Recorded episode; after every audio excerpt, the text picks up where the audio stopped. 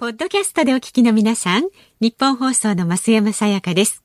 辛坊治郎ズームそこまで言うかは、24時間ご意見対応型のラジオ番組です。辛坊さんへのニュースに関する質問や、今日の放送を聞いての感想、明日の放送で扱ってほしいニュースなど、24時間受け付けています。あなたが番組を聞いたタイミングでメールを送って、感想やご意見をツイッターでつぶやいてください。お待ちしています。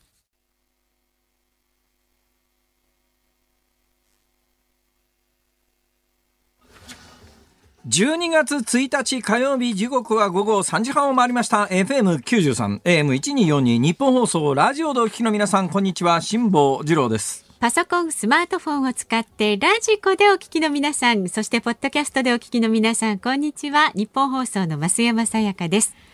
辛坊治郎ズームそこまで言うか。この番組は月曜日から木曜日まで人間味あふれる辛坊さんが無邪気な視点で今一番気になる話題を忖度なく語るニュース解説番組です。えー、リスナーの皆さん、昨日特にお聞きになった皆さん本当に申し訳ございませんでしたえ？間違えたわけではないんですが、私も大変楽しみにしておりました繁栄月食でありますが、はいはい。ほぼ肉眼で気がついた人はいないと思います でもね、辰巳さんという方からメールいただいてますありがとうございます辛坊さんが昨日話していた月の話、ええはいはい6時過ぎに東京駅近くでの坂で見たんですが、ほいほいえー辛坊さんの話を聞いていなければ、ええ月食には気づかなかったと思います。聞いていてもわからないぐらいですでもからね。ね、確かにうっすら陰っていたように見えましたって、この方は、辰巳あありがとうさんは。ございます。気のせいかもしれませんが、いや気のせいではないと思います。私もでもねあの鋭い感性をお持ちの方はわかると。あ、ご覧になりました？見ました見ました。どうでした？わかりました？ね満月は分かったし、はいはいちょっと満月いつものより暗めかなとは思ったけど。昨日美しい月でしたよね。あの11月の月ですよ。11月の月というのは英語でビーバームーンという、はいという話から解き起こしてですね。昨日は繁栄月食。ちなみにですね、繁栄月食と部分月食を若干勘違いされてた方もごく一部いらっしゃるようなんで、一応もう一遍確認しておきますと、えー太陽と地球と月が、まあ、ほぼ並びます、はい。そうすると太陽の反対側につ地球の影ができます、その影のところに突入していくと月食が起きるわけでありますね、はい。地球から見て、えー地球から見ると、えーそのじ地球自身の影の中に入っていく月が見えると、うんうんうんそういう状況です、ただ影にはですね新鋭本鋭真真とか本とかね、A は影ですね。新鋭とか本鋭とか言われる中心部分の周りに半栄半分の影と書いて半栄と呼ばれるのがあります、はい。これはもう日常生活でもあの太陽光だとねほぼ平行光線なんであんまり出にくいんですけれども、伝統の光に例えば壁際に物を置くと、はいはい。えーその物の向こう側にあのはっきりくっきりした小さな影ができて、ね。その周りにちょっとうっすらした影がありますね。ねこれはあの横からあの回り込んでくるあの光が映る部分と、はい。全くそれで物体によって隠れてしまう部分と、うんうん。だから完全に隠れてしまう部分が本当の影で本影。はい。で周りの、まあ、ちょっとは光が当たってるよ斜めから来る光とか当たってるよみたいなところを反映と言います。はいで大きな天体でもそれが起こるんで、うん太陽の光というのでつ地球の影ができるんですがその完全に地球で隠れてしまううんところですね。そのところから見ると全くあの、えーうん太陽が見えませんっていうところ月に立ったとしてね、そうするとそこの部分はあの、うん完全に月食になるわけですけれども、そうじゃなくて、えーいや横から漏れてくる光は当たってますよという条件、状況のところに月が突入していくと反映になるわけです。はいはい。で皆既月食というのは、その地球が作る本影本当の影の中にずっぽり月が入っていくとうんうんうん。皆既月食が起きます。で繁栄と本栄の境目ぐらいを通過して一部ずっぽり、あのーうん。本栄の中に入ってますよということになるとこれが部分月食になります、はい。はい。だから部分月食が起きるときには実は残りの光が当たってる部分もうっすら見える、うっすらとね、そうですね。ただねこのうっすら見えるのはまたちょっと違うんですけどね。漏れてる光なんですけど、まあ、よそから回り込んでくる光。まあまあいいやもうちょっと一旦置いときまし話どんどんややこしくなりますから。はい。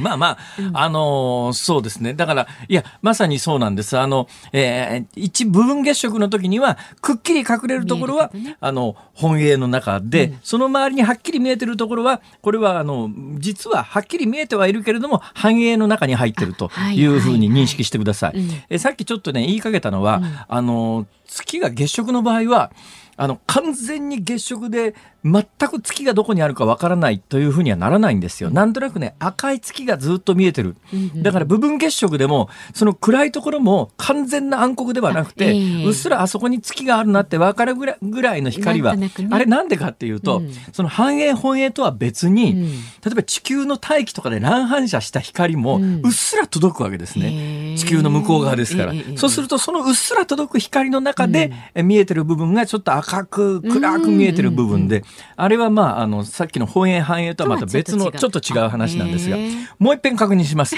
皆既月食と もうそろそろ嫌になってますか？もうね、うん、うん一応わかりました。じゃあ30秒でまとめます。はいどうぞ。30秒でまとめますと、えー地球の影に完全に入ると月食です、うん地球の影に月が一部入ると一部分月食になります。で、その外側の、えーえーひ半分ししか光が当たってない反映ってやつですね。はいはい。だからうっすら光が漏れてるっていうのとのまたちょっと内が、まあ、あーややこしいな。まあ早い話は昨日はその、あの、部分月食でもなく、皆既月食でもなく、半永月食という、うんうん。えー伝統にこのものをかざしたときに、くっきりはっきり見える影の横に見える、ね。ょっとうっすら見える影の中、んうんまあ、その影の中に昨日は入った状況なんで、はいはい。多分肉眼で見ててもほとんどわかんないだろうなという、そういう状況だったんですが、うん。すいません。でも月は綺麗でしたよ。はい、ということで今日から月が変わりまして12月は師はいあ走師走です。最近なんか6月ストロベリームーンだとか11月がビーバームーンとか言いながらね。その月の和名自体をはい。本来日本人として覚えるべきは11月の和名であったりあ12月の和名であったりはいはい。するじゃないですか。ビ何がビーバームーンだよ。下月と言えと。ね。何が12月だよと。えいやこれはやっぱり師走と言えと。うん。えーいうことで。だから、このならね。12ヶ月も、六月、如月、弥生、1月、2月、3月ぐらいまでは誰でも言えますけれども、はいはいそう4月以降分からなくなってですね、あとずーっと分かんなくて、あれ、神奈月は確か10月だったかな、ぐらいな、そんな感じですよね。それであと12月になるとみんな師走だと思い出すと。そうそうそうはい、えーいうことなんで、ええこの番組では1月以降、必ず月の初めには、えーその月の和名をあ、え素敵じこのマイクの前で必ず言うとね。だから、ええいや英語でこうね、月が満月をこう言いますみたいなことの知識よりもええ、我々がまず学ぶべきは月の和名だろうと。でそれを忘れずにね言ってきましょう、ね。そして2020年のこの月は大変な年なんです。大変な月なんです。なんでですか？非常に重要なんですなんでですか？実は皆さんご存知ないと思いますけれども、なんと、なんと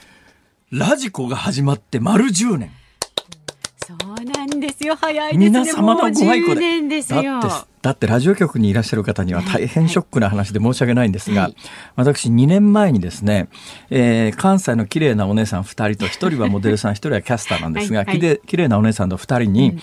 日曜日の夕方にラジオ番組を始めたんです。はい。そのラジオ番組に、を始めた、そのに当時24歳か5歳のモデルさんが、一番最初私に何を聞いたと思います？辛坊さん、私、ラジオ初めてなんですがちょっと聞いていいですか、えええラジオってどうやって聞くんですかそうなんですよね。え、ラジオ聞いたことないのって言ったら、あの、いや、ラ、パソパソコンじゃないや、スマホで、ラジコで聞くことはあるんですが、あの、ラジオってどうやって聞くんですかっ本当にそうて。なんですよ。うちの子なんかの世代もねそうですよ。あやっぱりそうですかそうですよ。あの、ちダイヤル合わせるっていうのがわもうかんなダイいですよ、ね。ヤル合わせるなんてはあですよもう。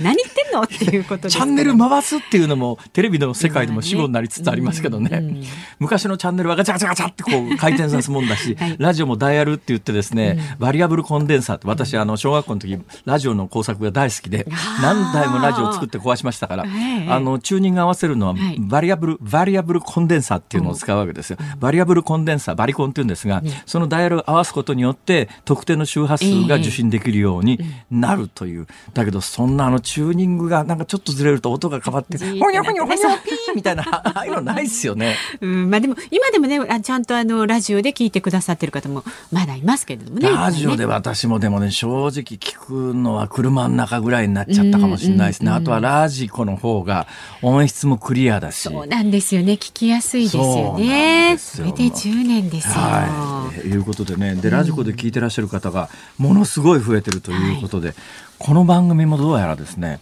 ラジコで相当な方聞いてくださってると。この番組ラジコの方多いです。でねポッドキャストもそうなんですよ、うん、ポッドキャストもねポッドキャスト？ポッドキャスト。ポッドキャスト、ポッドキャスト。うん、もう、ここのところですね、私の番組は週4回で、飯田君の番組は週5回あるもんですから、あの、番組ランキングで、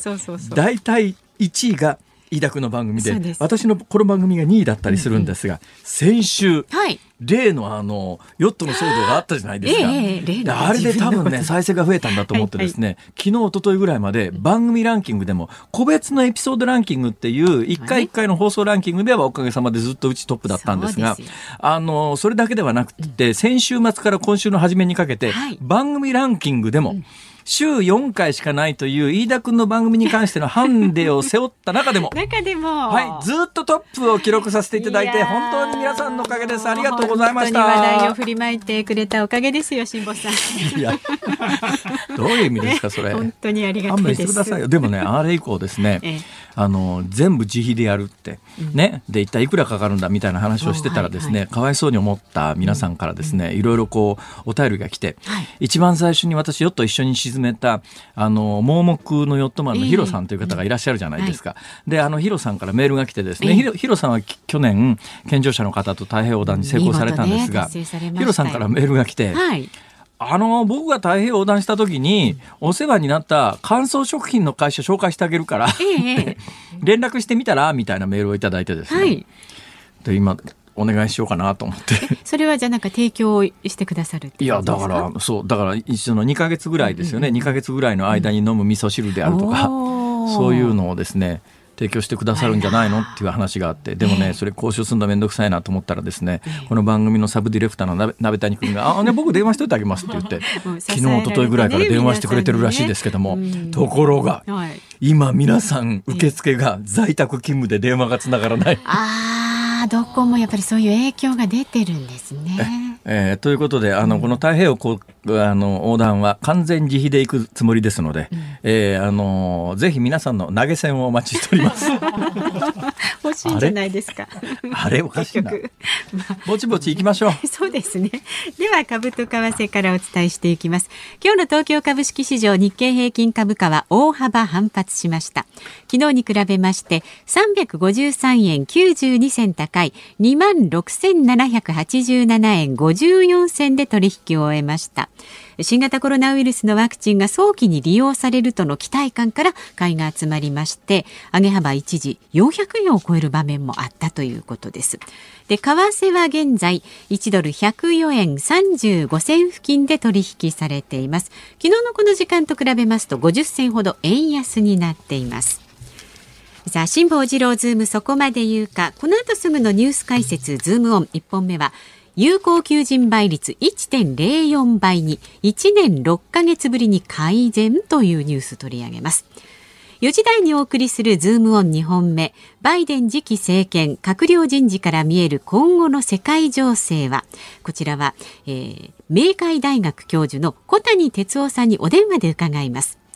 5時台は自民党が追加経済対策を提言。GoTo トラベル来年のゴールデンウィークまで期間延長へというニュースを辛坊さんが解説します。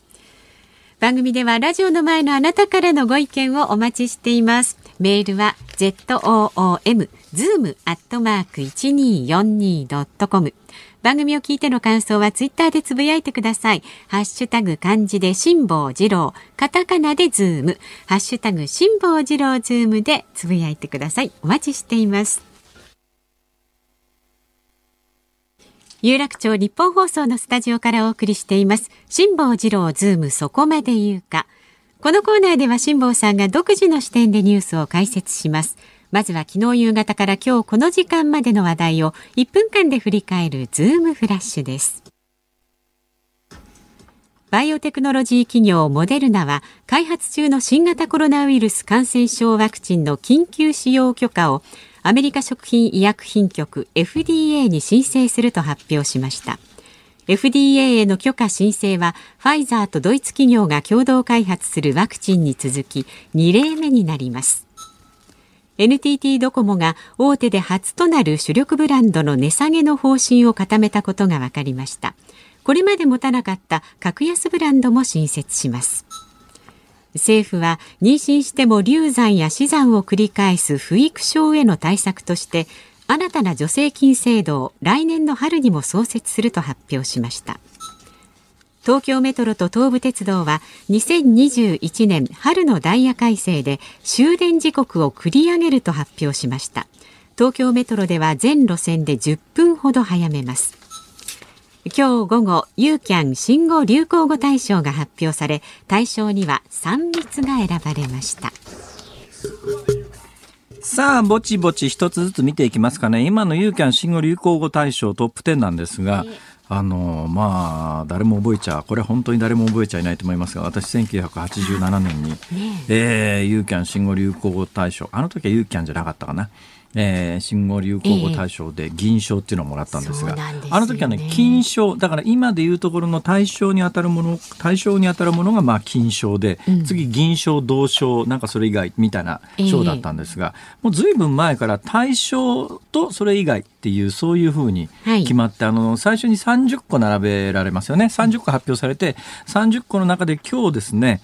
えー、トップ10と大賞が発表されたということでトップ10で大賞は3密なんですけども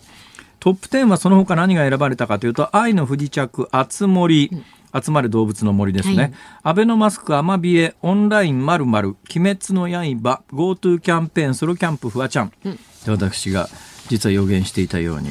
フワちゃんが選ばれて何かに選ばれるとするならば、うんうん、それは出席が前提になるよと。おっしゃってましたよ、ね、申し上げたところ、はい、うん、というのはやっぱりね表彰式やるときにですね、うん、こう選ばれた人間が次々いないということになるとかっこつかないんで。で今回は3密が選ばれましたけど3密はしかし誰っていう話でもないですからね,、まあ、でも言葉として、ね、新型コロナ全般に選ばれた感じがしますけれども、一応なんですか？やっぱり3密ということになると小池さんですか？ですよゲームまあ、小池さんはさすが出てこないだろう、なというので、まあ、対象は出てきませんけれども他は何かかんかソロキャンプとかね、うん、広しです。違う？そうですそうです。よね。広しさん広しさん、うん、そうなんですよ。広しです。アマビエアマビエは何？アマビエが出てくるの？アマビエは出てきませんけれどこれあれですね。うんと何？博物館の方？あそうですか、うん、鬼滅の刃はい、あのこの作者が出てくれば大ニュースですけどね。そうじゃないんですね、えー、出版社の人が出てきたんでしょ。うね、これだって、うん、あのまあおそらく女性だろうと言われてますけれども、鬼滅の刃の作者って今のところ顔写真とか全く出てきてないですもんね。はいはいはいはい。だまあそういう作戦なのか、もうご本人が出るのが嫌なのか。うん、えー、ちなみにその出てらっしゃらないどこの誰か誰も知らないというどこの誰か誰も知らないって変な言い方ですけども、推定収入が今年1年だけで税込みで多分100億超えるかもしれないですね。まあ税込みで100億超えたって半分は税金ですからね。50億100億だとすると50億税金取られますけど。でもいい、ね、それはしょうがないですね。そうですね。残り50億でもちょっと嬉しいですね。全然50億あったら何するかな。私まずね船買い替えますね、はい、やっぱり船なんですね。いやまず船でしょ。うよっぽどですね。いやだから行くんですよ、ね、命に直結しますからね。ね。今私の持ってる船は、うん、まあ、かなり安心できる船なんです、だこれ以上の船私の財力でこれ以上の船はないんですけど、うん、やっぱりじゃもっとかけたらもっともっといやそりゃそうですよ。10億かけたらすごい船できますよそりゃ。ゴージャスに横断できますねじゃあ。10億なら多分ね、うん、毎日ね、隣にあの水着の方に来ていただいて ルネッサンスとか言いながらですね。あのいわゆるこう毎日ルネッサンスみたいなほら、えー、はい。どうでしょうか？いいですね、はい。うん、そうするとおまけにうちのかみさんもついてきますけどね。そうですね。私も漏れなくうちのかみさんもついてきます、うん、いいよ俺今の触れてそうですか、はい、えそんなこんなで、まあ、ユーキャン新語・流行語大使は今ご紹介したようなことになりました、はい、それからですねそうですね。あ NTT のね。これね。NTT のこれね、ついに NTT が出してきたなっていう感じですね。ええこれもうすでに KDDI とソフトバンクは、あの、菅政権誕生した時に携帯料金高すぎるから引き下げろって言われてですね、KDDI とソフトバンクはそれぞれ、あの、ほぼ同じぐらいのタイミングで、携帯の料金の値下げ発表したんだけれど格も安ブラン、ドそうなんですよ。だからソフトバンクもソフトバンクという名前のところじゃない、いわゆる一つの格安ブランド、自社の持ってる格安ブランドで、値下げをしたということで、これあの au とソフトバンクの実質値下げじゃねえじゃんみたいなことでブツブツ言われててさドコモがどう出るか注目されていたんですが、ドコモは、えー、20ギガバイト上限の月額の通信料のプランで3000円前後ということで、すでに発表している KDDI やソフトバンクの格安ブランドよりもさらに安くなると。主力ブランドの方で。そうです。主力主力ブランドで、うんうん。だからちょっとドコモはあの政府にお尻叩かれてですね。ね。まあ後出しじゃんけんとは言いませんけれども、えー一番有力な案を出してきたなとは思うんですがや、思うんですがや。これね非常に3社とも巧妙なの巧妙なのがですね、ええ。私もすでに、えー契約を済ませて割と高いやつ入ってるわけですよ、うんうんでそれなりにお金払ってますよね、でこれあの新しくこういう制度を作りますっていうことだとそっちに乗り換えないといけないわけですよね、うんうん乗り換えの手続きしなきゃいけないわけで。ね。我々が望んでいるのは、うん。我々っていうか、まあ、多くの人が望んでいるのは、はい今の契約そのままだけれども、毎月の料金が次の月見てみたらあ2割も下がってるこういうのも下がったというんで。勝手に下げてくれないとね。そうそう。だからこの、いや、格安プランを用意しましたから、あのー、値下げしてほしい人はこっちのプランに乗り換えてくださいって言われても、めんどくさいじゃん、これ。めんどくさいからやめちゃうっていう方多いですよね。と高い齢者の方とかやでもまあ携帯電話会社に言わわせりゃいやいや値下げしましたよちゃんと安くね使いたい人はこっちのプラン契約し直してくださいって言うわけですもうちょっから。と愛が欲しいですそうよね。なんでだから本音では、それは実際にじゃあ全部一律2割引き下げたらどこの電話会社も収入が即2割全体が減るわけだから、そうですね。そういうことはしたくないわけで、うん。一応値下げはしましたよと言われるまんまに値下げはしました。世界国際標準で比べた時にほら世界標準でしょって言えるけれども、うん。実際すでに加入して使ってる人の気持ちからするそうとえー、こういうのを値下げって言うのかって。めんどくさがり屋には特にちょっとそうね。なんですよだから私もねそれはね乾燥食品を提供していただきたいとは思うんですけど 自分でお願いしに行くのも面倒くせえなとどこら自分で行くんだからやった方がいいですよ。いやだからだからさっきのね、えー突然50億入ったらどうしようっていうそっちの方が話反うんどっちも無理だそ うですね。そっちの方が。どっちもすうん実に生産性のない話だな。そうですね。あ生産性がないといえばですね、はいそうだなもう一つなんか大きなニュースが今日あったぞ春のダイヤ改正？終電時間繰り上げそうですね。そうですね東京メトロの。どんどんなんか東京の夜が早くなっちゃいますね一時期なんか東京の夜遅くまで遊べるようにっていうそういう時代がついこの間まであったのにね。えー、案変われば変わるもんだなと、えーワクチンの有効性の話ですが、はいはい、えーモデルナとファイザーの、これあの、さっきはですね、えーファイザーはすでにアメリカの FDA 食品医薬品局というところにワクチンの使用申請を出しました。はい。でこれに続いてモデルナというところの会社も出しました。で昨日あたりはイギリスでも、えー昨日イギリスで出たのはどこかな？アストラゼネカかな？まあなんかそこも使用申請を出しましたということで、おそらく年内に世界の3つの医薬品会社のワクチンが実際に大量にイギリス国民とアメリカ国民に投与されるということが、えー視野に入ってきました。はい。うーん日本はどうするのかっていうね本当に判断をす今厚生労働省がまず迫られるんだと思いますけれども、国民の側としてもさあそれを打つのか打たないのかっていうそういう判断を求められる時がもう刻々迫っておりますまあそれも感染しの状況次第だなっていう感じはしますけどね。てなことを言ってるうちに、えー今日の本論に入る時間がないというわけにはいかないのでタイトルだけいきます。今日の特集するニュースこちらです。有効求人倍率1.04倍に1年6ヶ月ぶりに改善。厚生労働省が発表した10月の有効求人倍率は1.04倍で前の月から0.01ポイント上昇しました。2019年4月以来1年6ヶ月ぶりの上昇となりましたが新型コロナウイルスの感染が再拡大しているため雇用情勢は依然として厳しいと見られています。すげえ。もともとの予定時間が56分10秒までで はい時間ちょうどです。まあこういうニュースありました、えー、ズームオン4時台にもお送りします12月1日師走の火曜日時刻は午後4時を回りました。有楽町日本放送から辛坊治郎と。増山さやかでお送りしています。さあ辛坊さんメールなんですがありがとうございます。先ほど私があのとても巻きで有効求人倍率のニュース読みましたけれども。神奈川県のあーちゃんさん。この有効求人倍率のニュース0.01ポイント、はいはい、パッと聞いていいニュースのように思いますけどほぼ変わっていないんですよね、はい、一瞬明るい気持ちになりましたけどそういうことじゃないんですね。ニュースのタイトルを聞いてややこしいなと思ってしまいました、まあ、誤差の範囲ですよね。でまあこれ1ギリギリなんで、はい。うん、あの襟好みをしなくて一切襟好みをしなくて一人の、まあ、仕事が欲しい人に一人の一つの仕事があるという状況なんで、ね、実質的にはなかなかそういうマッチングはね、うん、起こりえないですから、はい、えー、実際に仕事が欲しいという人全員に仕事が行き渡っている状況ではないだろうと思いますが、うん、でもまだましなのはですね今は12月いっぱいまで。で、はい、これからもうニュースになってまして厚生労働大臣自体も2月末までは延長するって言ってますけども今のところあのお仕事がなくて従業員を休ませてる場合には、うん、雇用調整助成金っていうのがもともとね8000円前後しか出なかったやつを1日あたり1万5000円まで引き上げてで中小企業に関しては満額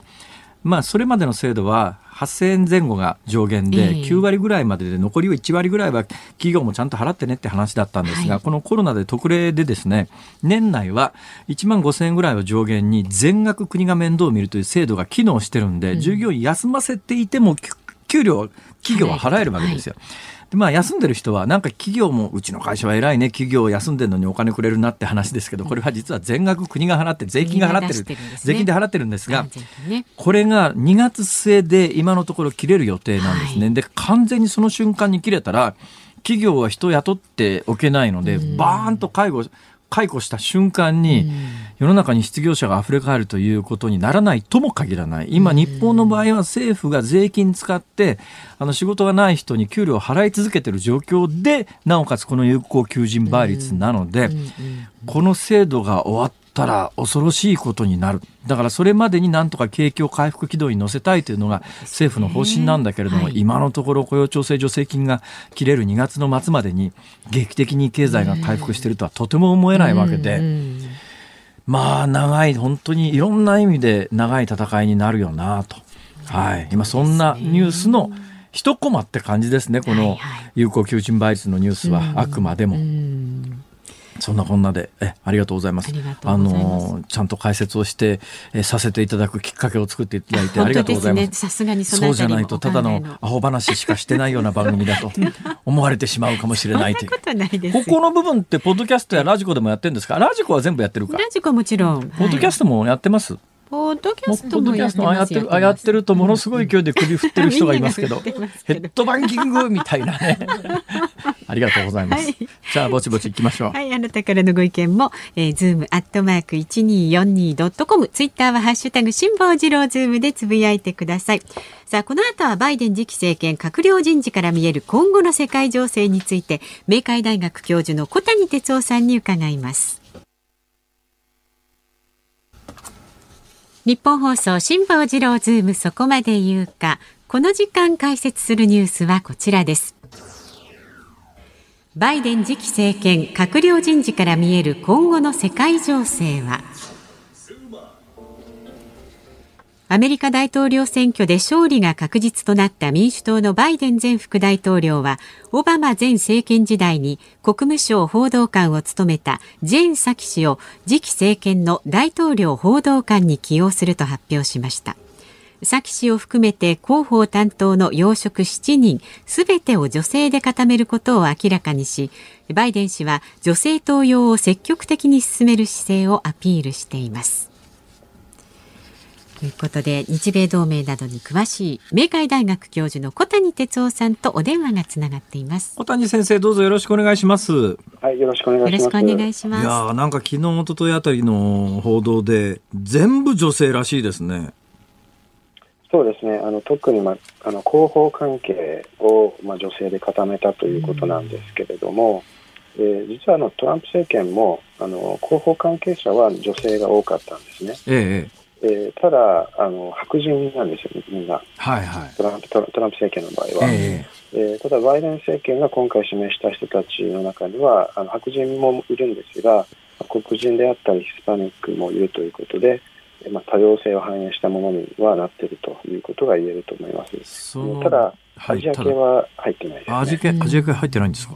どうなんですかね、まあ、かなり意図的ですか、そのあたりの夫人は。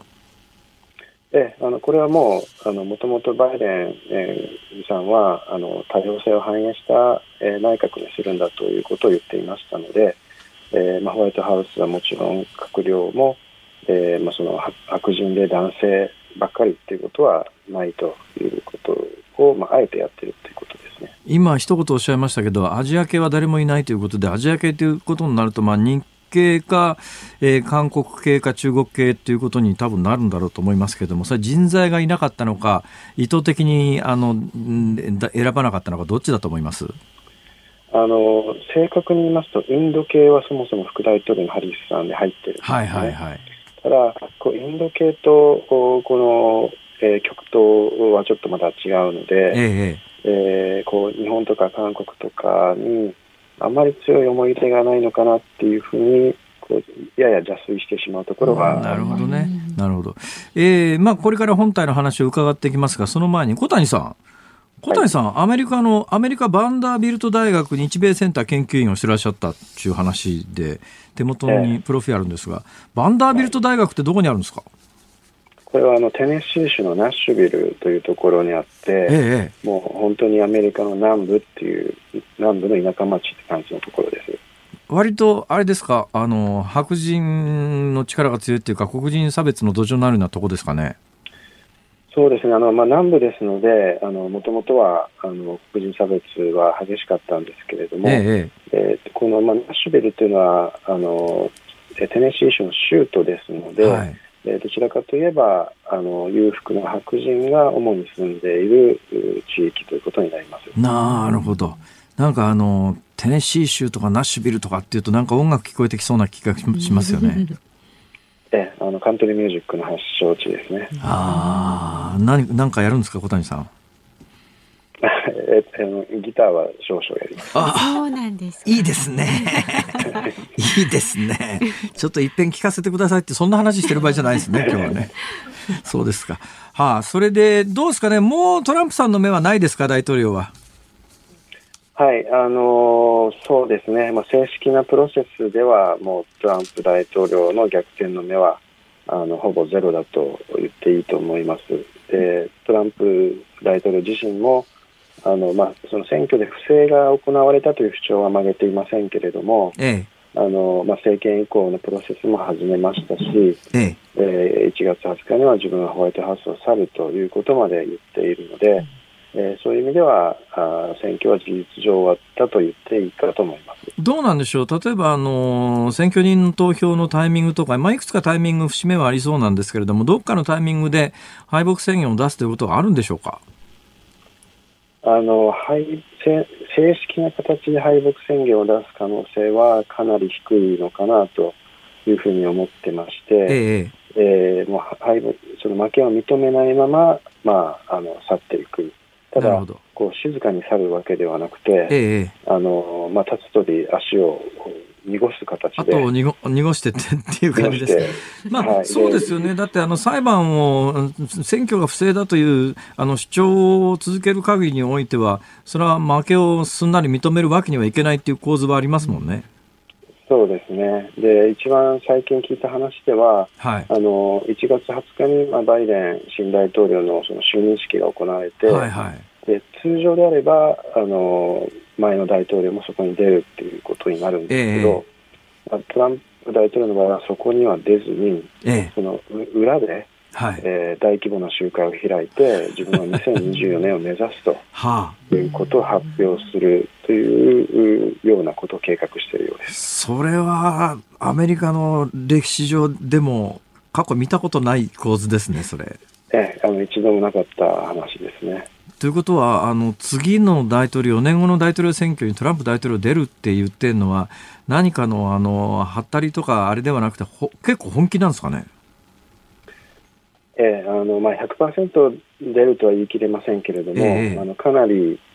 真剣にそれは考えているようで、はい、自分の側近にもあのそのあたり、かなり相談をしているようです。年齢的にも、まあ、バイデンさんが78だから似たような4年後でも似たような年齢だっていう計算ですかね。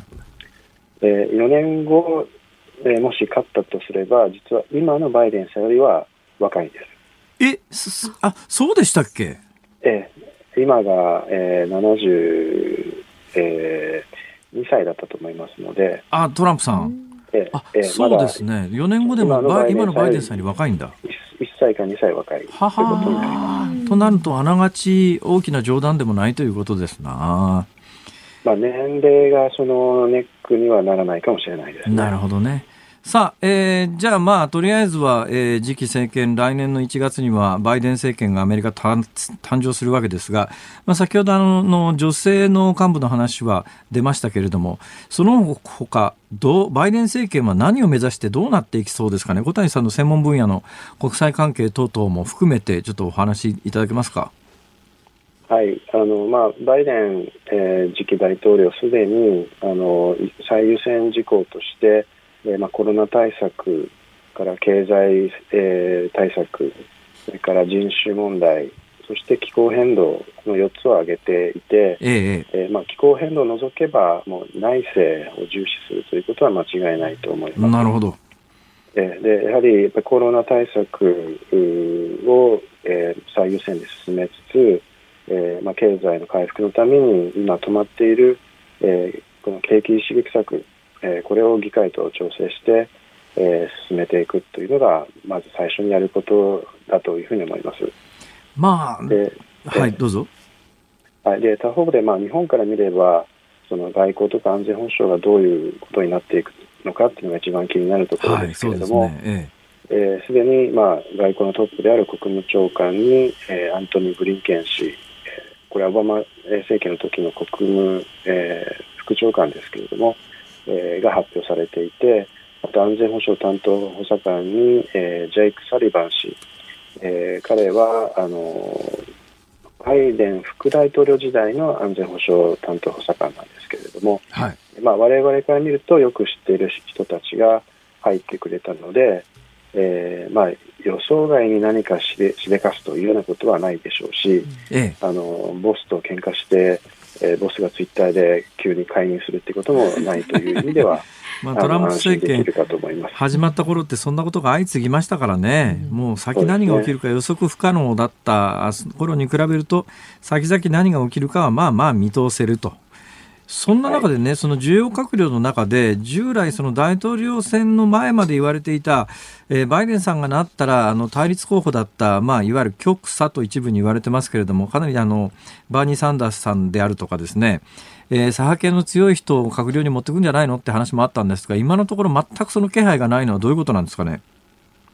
はい、あのこれはですねもうすでに、えー、民主党の左派の間では不満が高まっているんですけれども、えー、やはりその左派系の人を閣僚に入れてしまうと、はい、あのやっぱり経済こう政策を打ち出す上で、ええ。ー、まあ、ウォール・ストリートとか企業がかなりこう敬遠をしてくる敬遠してしまうということがあって、はい、あのそこは慎重にやらなければいけない。ええ。ー、他方であのこの閣僚っていうのはあの上院の承認がいるんですけれども、えーえー、上院はあ上院はおそらく共和党が多数派になる見込みですので、はい。はい、あまりこう左派の人を入れてしまうと、ええ、そもそも議会で承認されないということになってしまいますから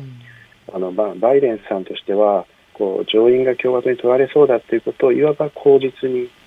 そのサンダースさんとかあのウォーレンさんのような左派の人を閣僚に入れないようにしているということだと思います、まあ、今のお話であったようにそもそもサンダースさんあたりは現職の上院議員なんでそのあたりを閣僚に取り込んで上院議員辞めさせということになるとさらに民主党が不利になるということですよね上院で。そうですね、そこもあって、あのまあ、そこを、まあ、バイデンさんとしては口実に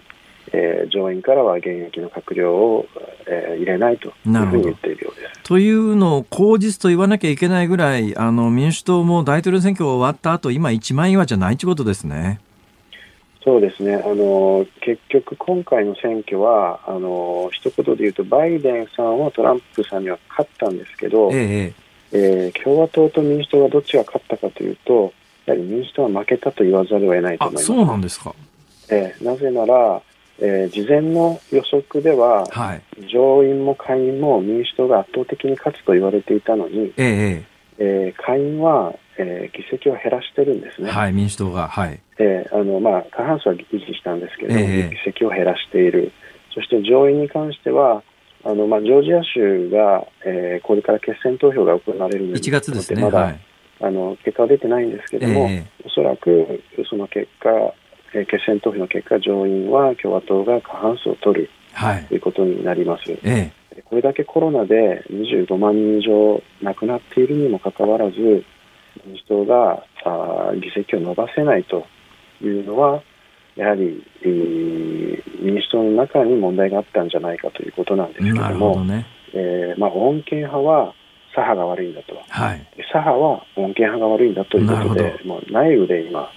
えー、責任のなすりつけをしている状態ですね。左右両派の共通の敵のトランプ大統領に勝った瞬間に内部対立が深刻化してきたっていう、まあ、ありそうなパターンですね、こりゃ。そうですね。あの、まあ、もちろんこのこの先、トランプ大統領や共和党もあのバイデン政権を攻撃するでしょうけれども、それよりもむしろ党内の左派からの突き上げの方がバイデン氏には厳しいのではないかと。なるほど。さあ、そんなバイデン政権の外交政策で、やっぱりあの、注目されるのは、私なんか注目してるのはイランとそして北朝鮮なんですが、まずちょっとイランの方から聞きたいんですけど、昨日この番組のニュースでですね、イランの核開発の多分要にいたような人物をどうもイスラエルがあの爆殺っていうか暗殺したんじゃないのって話があったんですが、これってイランの核合意、トランプ大統領は破棄しましたけど、バイデン政権になったら元のイラン核合意というのに、アメリカ戻るんでしょうかね？はい、あのまあ、バイデン、えー、陣営の人たちはすでにイランの核合意に戻るということを明言していますので、えーまあ、今回のその暗殺の、まあ、首謀者はあのはっきりとは分かりませんけれども、はい、やはりこうバイデン政権になってアメリカとイランがこう接近することを、えー、よく思っていない勢力がやったというふうに考えられます。よく思っていない勢力ということになると、まあ、具体的にはやっぱりイスラエルっていうのが名前が上がるわけですか？そうですね、イスラエルもそうですし、やはりスンニ派のそのアラブ諸国の中にも、それをかなり、えー、警戒しているなるほどね。あのユダヤ教のイスラエルだけじゃなくて、シーア派大国のイランの台頭を快く思わない、同じイスラム教徒でもスンニ派諸国は、やっぱりイランが核合意に復帰して、もしかすると核兵器開発するんじゃないのっていうことに関しては、相当同じイスラム圏内で拒否感があるということですね。ええ、そうですね。で、そこをまさにあのトランプ政権、この末期になって、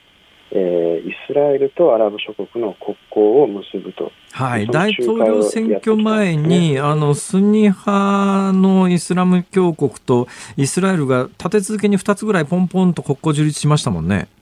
そうですね。で先週はあのポンペオ国務長官が、えー、中東に行っている間に、えー、サウジアラビアの皇太子とイスラエルの首相があったんじゃないかという話まで出てきているぐらいですね。サウジアラビアの皇太子ってあのムハンマドさんですか？そうです。あのネタニヤフ首相がポンペオ国務長官の仲介のもとでサウジアラビアであったという話がありますので、サウジアラビア、はい、えイランの包囲網を、えー、トランプ政権としては最後に作っておこうということだと思います。サウジアラビアというのはスンニー派の名手、スンニー派の大国で、一方のイランはシーア派大国。やっぱこの辺りの対立構造が、まあ、鮮明になっていく中バイデン政権がシーア派のイランの方にある意味その、うん、トランプ政権とは全く違う立場になるということになるとこれはなんかきな臭いですね。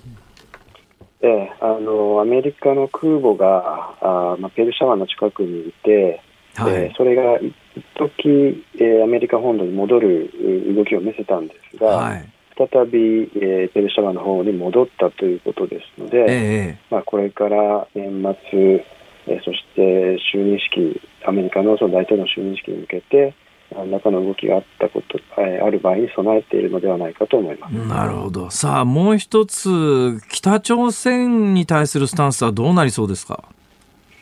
えー、これはあのかなり心配しなければいけないと思います。はあ、えー、つまり、えーまあ、トランプ大統領はその金正恩委員長との首脳会談でこの核の問題を解決しようとしたんですけれども、えー、まあ、それは事実上失敗したということで、ね、あのまあ、バイデン大統領が同じことをやることはないと思います。はい。えー、その首脳会談ではなく、あくまで実務外交で、えー、進めていくということでしょうし、えー、一対一ではなく、その多国間の枠組みでこれを解決することを目指すということになるはずですが、はい。えー、今回、その指名された外交安全保障チームの人たちが、あの昨年の2月にハノイであの米朝首脳会談がまあ決裂した後、えー、まあえー、みんなあの、まあ、こと言い方は違うんですけれどももう北朝鮮を事実上の核保有国として認めるしかないと、そのその上で、えー、軍備、えー、管理交渉をして、はい。えー、北朝鮮のその核ミサイル能力に上限を設けるべきだと。いうことを言い出していますので、その北朝鮮の非核化はその長期的な目標として諦めたわけではないんですけれども、えー、まあ、現実的に考えて、えー、まずは北朝鮮のこの能力に、まあ、上限を設けるところにところを目指すべきだということですので、おそらくそういう方向に行くのではないかと思います。となるとあの北朝鮮の核の廃棄を求める我々としてはあのうん勘弁してくれよと正直思わんでもないんですけどね。そうですね。あの、まあ、仮にそういう交渉が始まったとして、まあ、最初に北朝鮮が諦めるのはその ICBM アメリカ本土攻撃できる能力で、はい。えー、その間日本や韓国を攻撃できる能力は維持するという状態が続くはずですから、えー、それはあやっぱり我々として感化できる状態ではないと思いますそうですよね、アメリカには自分のところまで届くミサイルないからいいいいけど、日本はっていう話ですよね、それはあの日本まで届く弾道ミサイルはいくつもあるわけで、そこに核兵器載せられるようになったら、ちょっとまあまあ、さっきの表現だと、本当、勘弁してほしいなって感じなんですけどね。そうですね。ですから、そのような不安を我々が感じているということを、をもう今からバイデン政権、えー、バイデン陣営に伝えておいて、なるほどえー、我々のこの利益が無視されないようにしておく必要があるかと思います。すね、はい、えー、先生ありがとうございました。はい、どうもありがとうございました。また教えてください。はい、よろしくお願いします。明海大学教授の小谷哲夫さんでした。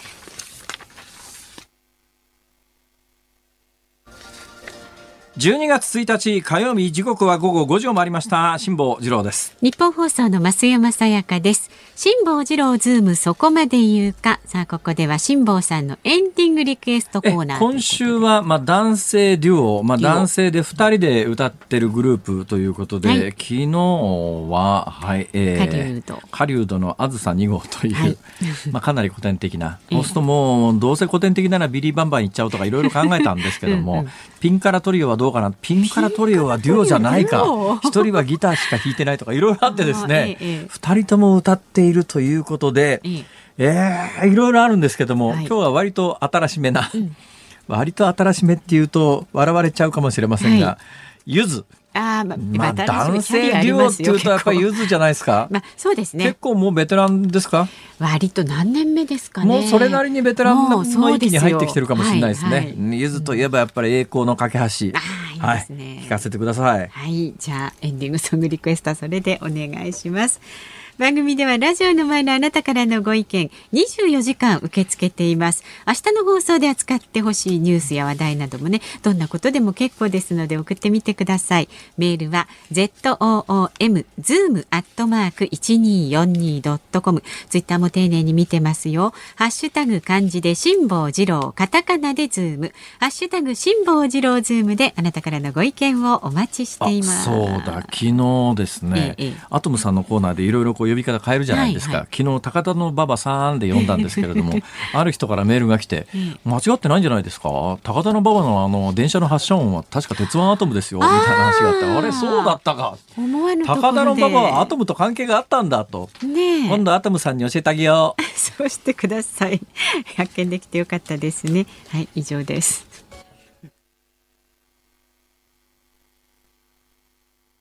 辛坊さんが独自の視点でニュースを解説するズームオン。今日最後のズームオンはこちらです。自民党が追加経済対策を提言。GoTo トラベル来年のゴールデンウィークまで期間延長。昨日自民党の下村政調会長は首相官邸で菅総理大臣と会談し追加の経済対策を盛り込んだ今年度第3次補正予算案に関する提言を手渡しました。政府の観光支援策 GoTo トラベルを来年の春の大型連休直後まで延長することなどが柱になっています。菅総理大臣はこの経済対策について来週早々にも決定したいと明言しました。まあ、GoTo に関しては賛否両論で世論調査を取るとすると大体が否定的な方が過半数ですね、えー、好意的な方が数が少ないですがそれは当然で GoTo トラベルを使ってどっかに行ける人って多分国民の半分もいないんだろうと思いますよ。そりゃ行けない人にとったら腹立たしい以外の何もでもないよね。まあ、ねでまあ GoTo が直接感染拡大してるかどうかっていうのには議論もありますし、はい、私はまあそんなこともなかろうというのが実感としてあるわけですけれども、ただあの否定的な人がこんなことして人の移動を増やしたら感染拡大するに決まってるだろうと思うのは当然だろうと思いますし、行けない人たちがなんで税金で負担をして、ね、そうやってあっちこっちウイルスをばらまいて遊びに行くような連中に、はあ、旅行の費用の半額を負担するなんかとんでもないという気持ちもよくわかりますが、えー、一面いやさはさりながらその反面でめちゃめちゃ経済効果があるのは確かで、はい、多分この GoTo がなければ潰れてたという旅行関係の人たちはものすごい数いると思いますね。で、それの、あの、旅行関係の人たちだけじゃなくてですね、商店街が潤ってんですよ。これなんで商店街が潤ってるかというと、はい、旅行費用の15%までクーポンくれるわけですね。で、クーポンは旅行してる間でしか使い切らないといけないんで、ね、でね、そこそこいい、いいお金っていうか、例えば5万円の旅費、えっと、5万円ごめんね。例えば10万円だと1万5千円か。はい5万円だと15%が計算するのがめんどくさいですけどそんなことないか。15 5万円かける15%は6500円か。ね正解？七千？え七千五百円？そうですね。七千五百円です。うわごめんなさい。算数できなくなってる。その通りです、うん、えー、5万円かける15%は七千五百円です、うん、そうするとねあのー、なんかそれただでもらえるような気がするんですよ、ね、錯覚なんですけどね、うん、錯覚っていうか、えー、ゆくゆくは自分たち現役世代が多分税金払って返さなきゃいけない金ですから、うん、えー、別にただじゃないんですけどもただまあ5万円の全部の旅旅費で、えー、パッケージで旅館その他交通費も予約したら、えー、7500円分券がついてて、はい、これ使い切らないといけないわけですよ、うん、旅行の日期間が3日目だとすると最初の日の午後3時以降使えるようになって、うん、えー、旅行が終わる日までに使い切らなきゃいけないとなると、普段買わない高いものとか普段食べない高いものとか、どうせクーポンだからって言って払うんです、だから今クーポン使える店っていうのが、普段売れないようなものが売れてたり。そうですね。すっごいお客さんで、えー、商店にとってはあのプラスになってるんですけども。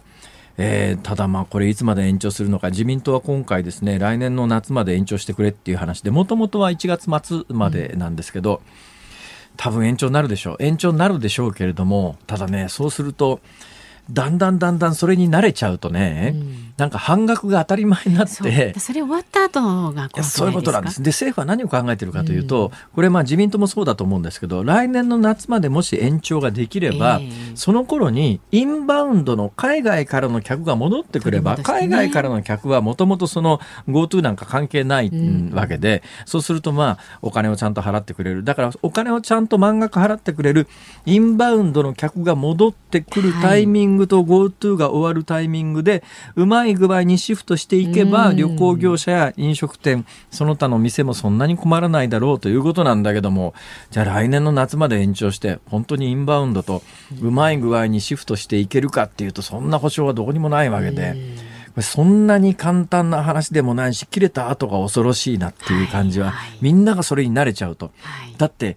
あまりに極端なばらまきですよ、今やってることは。世界でね、あの GDP あたりのばらまきの比率みたいなやつが、ええ。今回の新型コロナでいくら対策費を使いましたかというののばらまきリストみたいなものでいうと、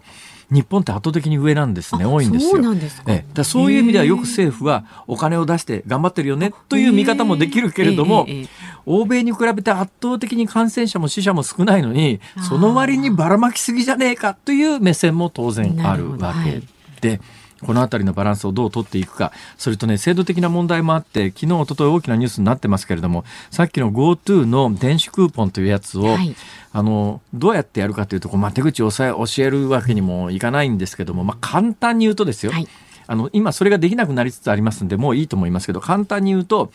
えー、Google とか Yahoo とかでフリーアドレスって言って誰でも新しいメール取れるじゃないですか、ええはい。そのフリーアドレスを使って GoTo 申し込んで、旅費を現地生産するんですね。はい。で、えー宿泊をそうすると、まあ、10万円の予約をすると1万5千円分のクーポン出ますよね、で旅行開始の当日の3時になるとそのクーポンを電子クーポンとして使えるわけですよ。はいで、それ使い始めて使っちゃったのに、旅館をキャンセルして、でもフリーアドレスから申し込んでますから、追跡ができないんで、キャンセル料を請求しようがないと。まあ、旅館やホテルは一方的に大損害を被るということで、ひどい話でですね、これ30歳の男が先月末に捕まったんだけど、その男が何て言ってるかというと、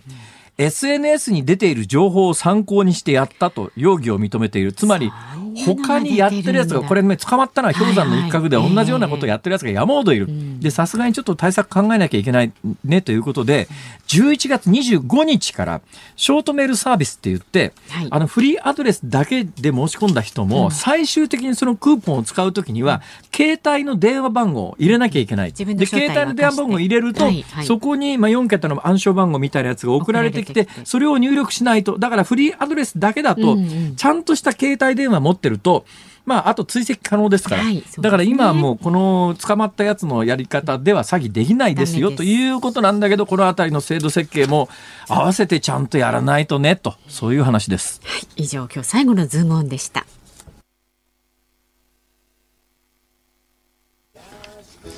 お送りしているのはゆずで栄光の架け橋。ええ これ太平洋横断に成功してサンディエゴのゴールの時にかけてほしいな。あどうすか？あいいんじゃないですか？え？だけどゴールできないかもしれないから出発の時かけてもらおう。最初にかけちゃった方が安心ですね何かとね、うんうんそうですね。はい。美味しいものは先食べろと。はい。そうねその方が何の話や。お聞きの日本放送この後は健康あるあるワンダフを挟みまして鶴光さんお宮子さんの登場ですゴールデンリクエストですそして明日の朝6時からは飯田浩二の OK 工事アップほいほい。コメンテーターはジャーナリストの佐々木俊直さんです。取り上げるニュースは GoTo 見直しで東京都と国が平行線、政府内に除外慎重論、それから完全失業率10月は3.1%に悪化、コロナ影響かなどのお話です。明日のこの辛坊治郎ズームそこまで言うかは中国問題グローバル研究所所長の遠藤誉さんに伺います。日中外相会談から見えた日本の外交について伺っていこうと思っています。中国問題本当旬ですからね。そうですね。今日も本当は3つのコーナー全部でやってもおかしくなかったんですけれどもそういうわけにもいかないんでね。ねはい、いうことでこの番組はバランスよく皆さんがその日に一番知るべき情報をしっかりとお伝えしてまいります。ここまでの放送は辛坊治郎と増山とまた明日です